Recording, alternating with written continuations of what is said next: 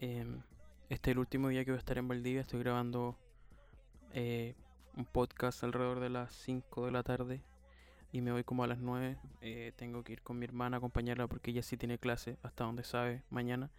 Tiene que retomar su, semestre y yo no lo voy a hacer. O sea, mi universidad se fue a paro indefinido, creo que hay funcionarios en huelga. Eh, se votó un paro indefinido por UCampus, que es la plataforma de toda la universidad de mi universidad. Y se tomó la decisión de paralizar eh, indefinidamente hasta que, se hasta que hasta el nuevo aviso, algo así, se hizo por internet me parece lógico, digamos, no, no creo que estén las condiciones para volver, siendo que todos los días hay manifestaciones y los casos que se han sabido de violación a los derechos humanos y qué sé yo. Em, bueno, partí este, post, este podcast, perdón, sin saber mucho de qué hablar. Em, tengo muchas cosas en la cabeza, estoy preocupado por volver, por volver bien, en cómo voy a llegar del terminal a, la casa, eh, si va a ser posible tomar Uber aunque sea temprano, cuánto habrá que esperar por los atochamientos y qué sé yo si es que habrá siquiera Uber o algo así, etcétera. Tengo un montón de preocupaciones y esas son solo las de transporte. También me preocupa eh, llegar a Santiago y ver qué hacer. Eh, eh, últimamente en, el en el edificio digamos en el que vivimos con mi hermana y mi prima está un poco la embarrada, los vecinos están un poco preocupados, no sé cómo estarán ahora un par de días después de que yo me fui, pero al menos cuando yo me fui había guardias que se, se cerraban temprano las rejas del edificio. Em, yo creo que por los en los estudios, digamos, las cosas que tengo que hacer, sí o sí voy a tener que avanzar, aunque no he podido, sinceramente, hacer nada más que mirar quizás una película o algo así.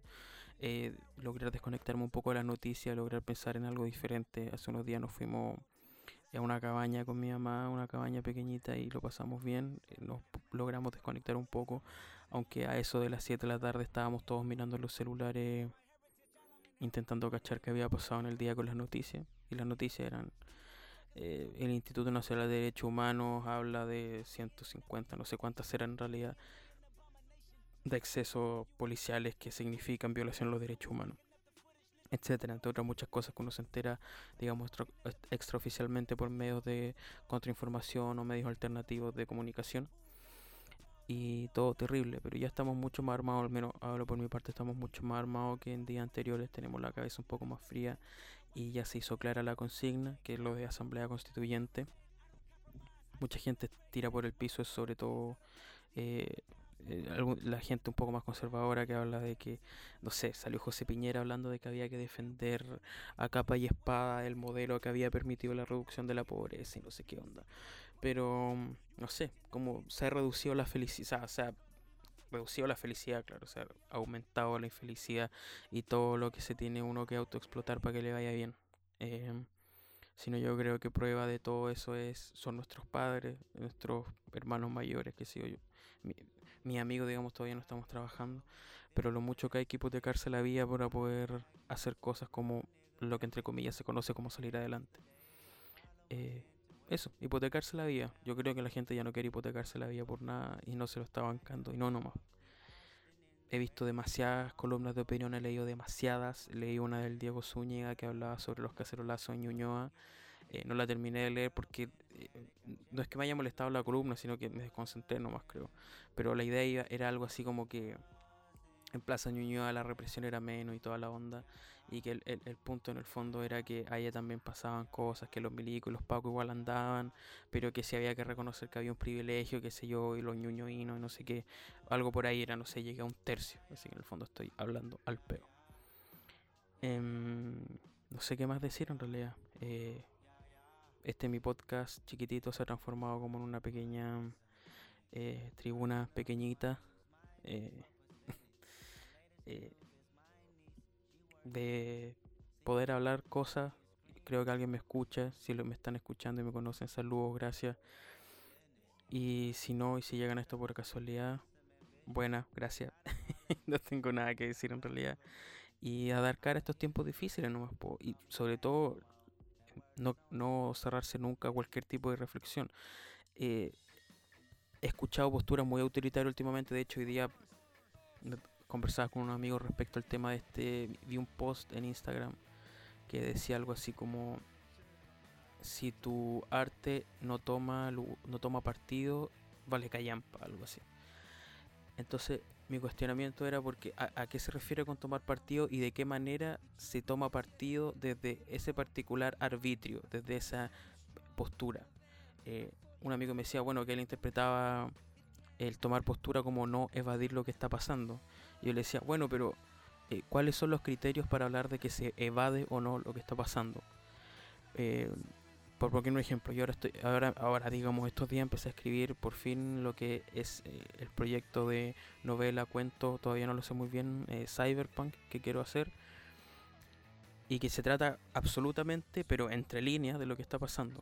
¿Y qué pasa si se lo estoy comentando a alguien o alguien lo lee y dice, oye, o alguien sabe al respecto y dice, oye, si tu arte no toma, no toma postura, eh, vale callampa, cuando yo sé porque lo estoy escribiendo en el, en el contexto que lo estoy escribiendo y lo que es parte de, digamos, de la diégesis y la construcción formal del, del relato, sé que tiene que ver, tiene todo que ver.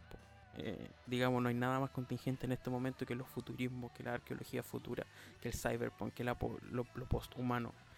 Em, a mi entender, digamos, esa es una opinión bastante personal que tengo y que no la, no la suelo compartir mucho por no, para no parecer un, un loquito conspiranoico ni nada de eso, pero bueno, eso, ¿quién, quién, quién tiene el, digamos, que, quién eh, va a supervisar que esa supervisión no sea eh, simplemente la proyección de un árbitro más bien absurdo de lo que se trata o no se trata eh, ser contingente, atingente y pertinente a lo que está pasando. Mm, difícil saberlo, porque en realidad, digamos, esos, esos juicios, esas como cortes marciales de no quiero decir lo que está bien o quién es políticamente superior, porque eso suena un poco como este típico facho que habla así como ya no se puede decir nada, hay que ser políticamente correcto, pero bueno, también es un poco cierto, como aquí le llamamos como artísticamente correcto, ¿se entiende? Obvio hay gente que está escribiendo muchos poemas sobre tortura, metro, muerte, que sí es lo que está pasando. O sea, nadie puede hacerse el weón respecto a que están violando los derechos humanos, están violando mujeres, están desapareciendo personas, están suicidando gente, que la otra vez leía, o sea, escuchaba el relato de una mujer que le, mataron el hermano. Yo digo, en mi, yo opino que lo mataron, que los pacos lo tenían, como que el tipo medía un metro noventa y se colgó con una reja de, de, un metro noventa y tres, una cosa así, o un metro, dos metros y sacó una weá, un cordón de la frazada y se la puso el cuello, como todo tan sospechoso, tan turbio pero bueno, a lo que iba, que eh, respecto al arte como eso, esa es mi principal duda. ¿Quién va a paquear eso? ¿Quién paquea al paqueador? En, para citar el tema de los, este cómic de los Watchmen y toda la onda. No lo sé, yo creo que eso está por verse. La, y la historia lo decidirá, yo creo, un poco. ¿Qué es lo que estudio nosotros, yo, digamos, literatura? Que nos encargamos de, no sé, porque eh, siempre se me ocurre este ejemplo como cuando se habla de la, de, la modernidad, digamos, esta como ética burguesa de la producción y que se ve la conquista, que se ve muy clara en Robinson Crusoe. Pero cuando se escribió Robinson Crusoe dijo, oh, este es el, espíritu de la época, o acá se ve plasmado el espíritu de, una nación que era la, inglesa, que sí, no, no, y alguien se atrevería a decir que no es atingente, contingente lo que pasa en Robinson Crusoe, al menos en la época, o al menos en perspectiva. No, no creo. Eh, lo, mismo va a pasar ahora, yo creo. No porque tu poema, tu novela, tu obra de teatro eh, no incluya las palabras fuego, yuta, marcha, violación a los derechos humanos, tortura. No se trata de eso creo, y eso está es como muy claro para mí y para la gente con la que conversé al menos. Em, eso también es otro tema, el, el, saber, el hacer, el escribir, el, poder eh, producir algo, entre comillas, artístico o, o, literaturesco con todo esto que está pasando. Eh, nos preguntamos con unos amigos si es posible. Yo creo que esto lo voy a hablar en mi podcast Huésped Afuera cuando estemos los tres con el Benja y el Juan. Eh, y ahí vamos a diluciar un poco el tema. También tengo un audio de la, de la Fran, porque ella también tiene una opinión al respecto, que se va más que nada por el lado de la angustia, que si la ansiedad de no poder escribir, no poder hacer, tanto en temas de tesis como en otros, porque no se puede leer nada, que vas a poder leer, digamos. Me acuerdo, nos juntamos con el Castro, grabamos un capítulo de Super Lunes y quedamos tirados porque vimos una película y nos desconectamos de toda el agua que estábamos eh, que estábamos pasando, que estaba pasando, vimos Gladiador creo y después estábamos cagados de sueño, tanto cansancio acumulado de los días y días sin poder dormir bien. Entonces, a lo mejor por ahí va un poco el tema también. Eh, no poder hacer, creo que se llama el capítulo del, anterior y claro, y ese es un gran tema que eh, yo creo que lo voy a seguir tratando. Pero por ahora eh, quería usar este espacio para hablarme a mí mismo en el futuro y decir que em, me sirvió venir acá a Valdivia a ver a mi familia y reafirmar y reafirmarme que quizás sí valga un poco la pena lo que está pasando, porque siempre están estos problemas de autoconvencimiento, que yo los tengo al menos siempre, que si hay que hay que saber cuándo las cosas están pasando y por qué pasan y cómo uno participa y al fin creo que lo tengo un poco claro, así que yo del futuro si me estás escuchando, eh, dale, al fin encontraste algo de que agarrarte y hacer lo mejor de eso nomás, po. Eh, y a la gente que me está escuchando, un saludo eh, un abrazo, cuídense mucho. Eh, cuidado en la noche porque si bien no hay toque de queda, sabemos que esos perros desgraciados de los pacos siempre andan buscando que matar, torturar, que destruir. Pues esos buenos fueran, tuvieran poder, destruirían todo el mundo. Difícil hablar de psicopatía en esos asuntos, ¿ah? porque si fueran, eh, digamos, 8.000 hueones psicópatas en el país, las cifras serían demasiado altas. Yo creo que es simplemente un fenómeno de que le das poder a alguien y se vuelven unos déspotas. ¿Le pasará eso a uno también? ¿Uno se volverá así si le dieran poder, si se volviera policía? Está difícil saberlo y ojalá nunca saberlo. Eso, de nuevo, cuídense. Un abrazo, un beso.